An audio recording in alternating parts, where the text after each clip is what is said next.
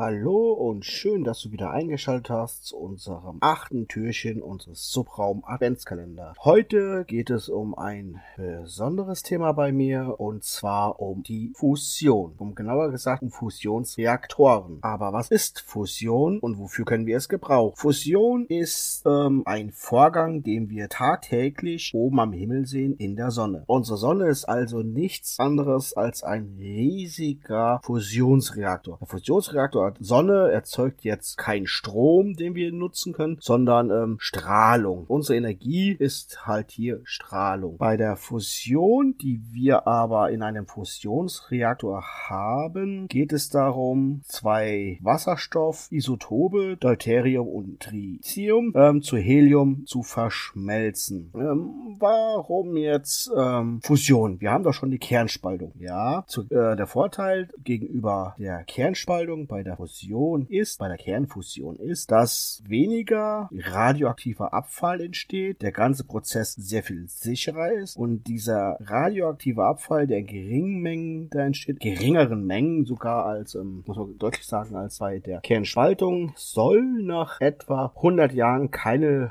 Gefahr mehr darstellen, im Gegensatz zu den radioaktiven Abfällen bei der Kernspaltung, die ja noch in 1000 Jahren radioaktiv strahlen, um wo wir jetzt in Deutschland ähm, auf der Suche nach einem Endlager sind, um unseren Kernmüll da sicher zu, zu parken für unsere nachfolgenden Generationen sozusagen und finde mein Endlager, was da jegliche Sicherheitskriterium erfüllt, wie kein Erdbeben tief genug, darf kein Wasser und hast nicht gesehen, damit die Fässer nicht durchrosten. Und irgendwann haben wir trotzdem den Super-GAU da. Wer will denn schon in der Nähe von so einem Endlager wohnen? Ist doch auch wieder eine Frage, wohin damit? Auf jeden Fall ist bei der Kernfusion ähm, der Brennstoff ließe sich aus Meereswasser und dem häufig vorkommenden Metall Lithium gewinnen. Ähm, der Haken allerdings bei der Kernfusion ist, dass ähm, die Wasserstoffatome nicht freiwillig verschmelzen. Man muss dieses ähm, Gasgemisch, diese Isotope, auf 100 Millionen Grad erhitzen und das ist deutlich heißer als unsere Sonne.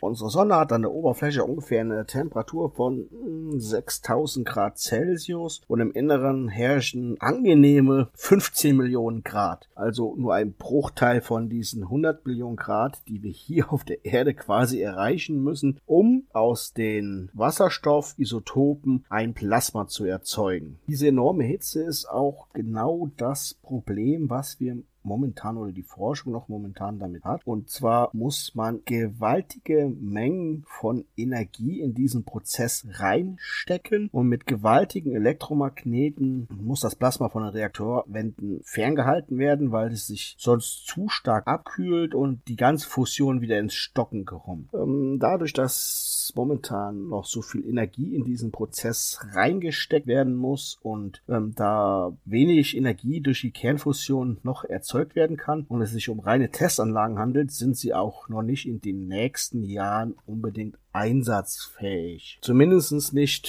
für den konventionellen Gebrauch oder um Atomkraftwerke oder Kohlekraftwerke abzulösen. An der Kernfusion wird ungefähr seit rund 50 Jahren Forschung betrieben und bis jetzt ist aber ein Reaktor noch nicht so weit, um da erfolgreich wirklich Strom zu erzeugen. Und als energiepolitische Option ist die Kernfusion wahrscheinlich mittlerweile schon hinten dran, weil es gibt ja immer mehr erneuerbare Energiequellen wie Wind, Sonne oder ähm, Biomasse, Kuhwasser Scheiße. Und es ist die Frage halt, ob es noch Sinn macht, ähm, die Kernfusion weiter voranzutreiben. Aber man muss ja auch nicht unbedingt an die, ähm, an die erdgebundene Verwendung denken, diese Kernfusion, sondern wenn man das vielleicht in einem kleineren Maßstab erzeugen kann oder ähm, die Energiezufuhr runterfahren kann, war einmal gestartet hier auf der Erde, dass man das vielleicht als Raumschiffsantrieb nutzen kann. Ich weiß jetzt nicht, wie weit da die Gedankenspiele der Forschung sind. Wahrscheinlich wird sich erstmal auf das Funktionieren konzentriert. Aber für mich macht so ein Fusionsantrieb bei Raumschiffen doch schon Sinn, wenn man da eine geringere Menge mitnehmen kann an Treibstoff. Das spart ja auch Nutzlast. Und wenn da eine enorme Energie freigesetzt wird bei dieser Kernfusion, macht das für mich ähm, jetzt im ersten Gedankenspiel Durchaus Sinn, das auch in diese Richtung zu entwickeln. Gut, ich kenne jetzt ähm, zwei Fusionsforschungsreaktoren. Der erste Forschungsreaktor ist der ITER. Der ITER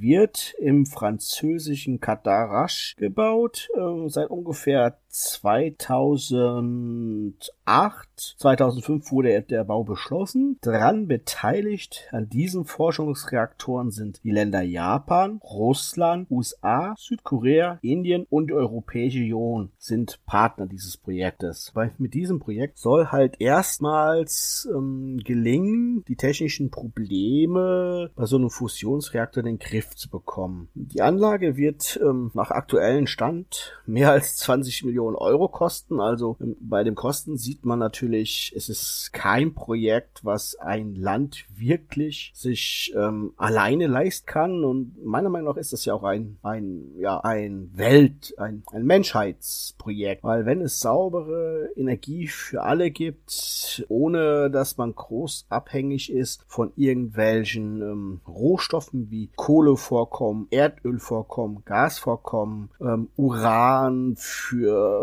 die Atomreaktoren, weil die ja weiterhin zurückgebaut werden. Von daher und auch, ich denke auch für, für Indien, die einen sehr hohen Energiebedarf haben und ist das sicherlich eine Alternative, da in diese Kernfusion auch zu investieren oder zu forschen, mitzuforschen, da ich glaube Indien überwiegend auf Kohle und sowas setzt. Der Forschungsreaktor ITER soll halt dann jetzt 2025 seinen Forschungsbetrieb aufnehmen. Das sind ungefähr neun Jahre später als ursprünglich geplant und 15 Milliarden Euro mehr als veranschlagt. Wenn der ITER dann mal seinen Betrieb aufgenommen hat, soll er die wissenschaftliche und technische Machbarkeit der Energieerzeugung aus Kernfusion demonstrieren. Kritiker bezweifeln allerdings, ob das überhaupt gelingt. Die beteiligten Forscher und Ingenieure indessen, was sollen sie auch anders machen, sind natürlich davon überzeugt, dass es den Ganzen gelingt. Und laut den Betreibern oder was heißt Betreibern, also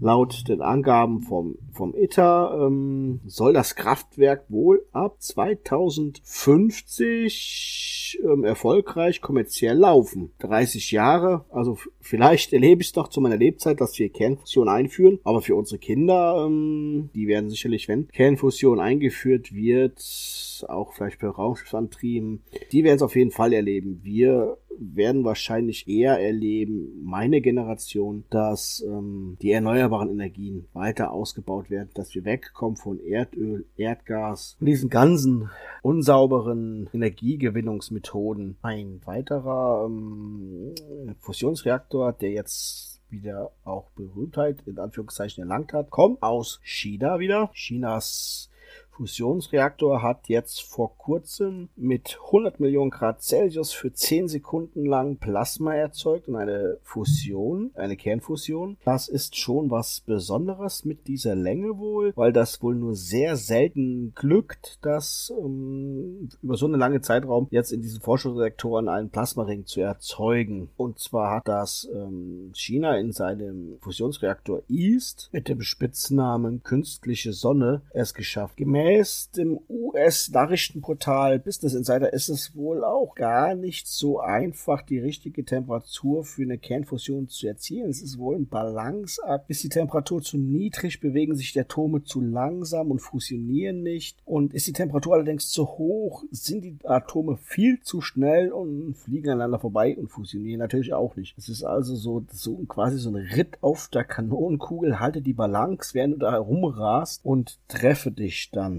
Ähm, um solche Temperaturen zu erreichen, musste der East mit mehr als 10 Megawatt Leistung gefüttert werden, um die benötigte Temperatur zu erreichen und wurde dann nach 10 Sekunden dann halt abgeschaltet und hat nicht einmal die Hälfte der verbrauchten Energie wieder erzeugt. Also da sehen wir natürlich, was ich da reinstecken muss an Energie. Jetzt würde ich gerne einen Vergleich ziehen zwischen diesen 10 Megawatt, die da reingesteckt wurden und was üblicherweise 10 Megawatt verbraucht. Aber ich habe mal nachgeschlagen, ein Privathaushalt mit zwei Personen verbraucht circa 3,1 Megawattstunden pro Jahr. Jetzt weiß ich nicht, wie lange die da Energie reingefeuert haben in diesen Reaktor, um diese 10 Megawatt zu verbrauchen. Die Abschaltung war auch generell vorher geplant von dem Reaktor, weil es sich ja hier nur um einen Reaktor für Forschungszwecke ähm, handelt. Soweit ich das weiß, ist er auch ähm, sehr viel kleiner als der ITER in Frankreich. Aber mit diesem Reaktor wollen halt die Forscher die Fusion und den Prozess zur Fusion besser verstehen. So, jetzt haben wir was über Kernfusion gehört und Vorgänge und dass immer noch daran geforscht wird. Jetzt ist halt die Frage,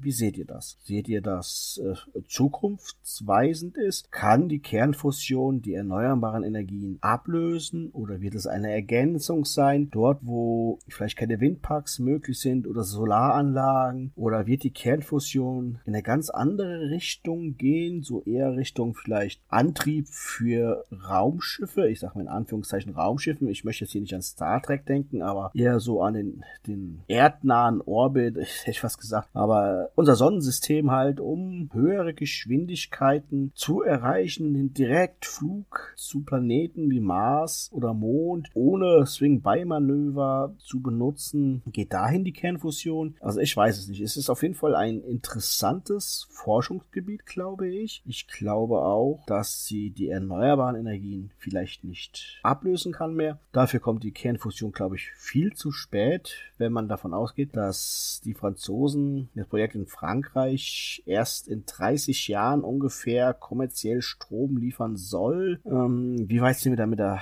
mit dem Ausbau von erneuerbaren Energien? Auch da wird geforscht und immer effizientere Turbinen, immer bessere Voltaikanlagen, die aus dem letzten Quäntchen Sonnenlicht noch Strom erzeugen. Also wie seht ihr das? Das würde mich mal interessieren. Hinterlasst doch mal einen Kommentar, wie ihr das seht mit dieser Kernfusion. Zukunft, ähm, vergebene Liebesmühe, Ergänzung oder doch Ablösen von den ganzen Windparks, Solaranlagen durch einen Fusionsreaktor? Ich weiß es nicht. Ähm, damit sind wir am Ende unseres achten Türchens. Morgen ist der Daniel wieder für euch da mit dem neunten Türchen. Mir bleibt nichts anderes zu sagen als Danke fürs Zuhören und Nodda.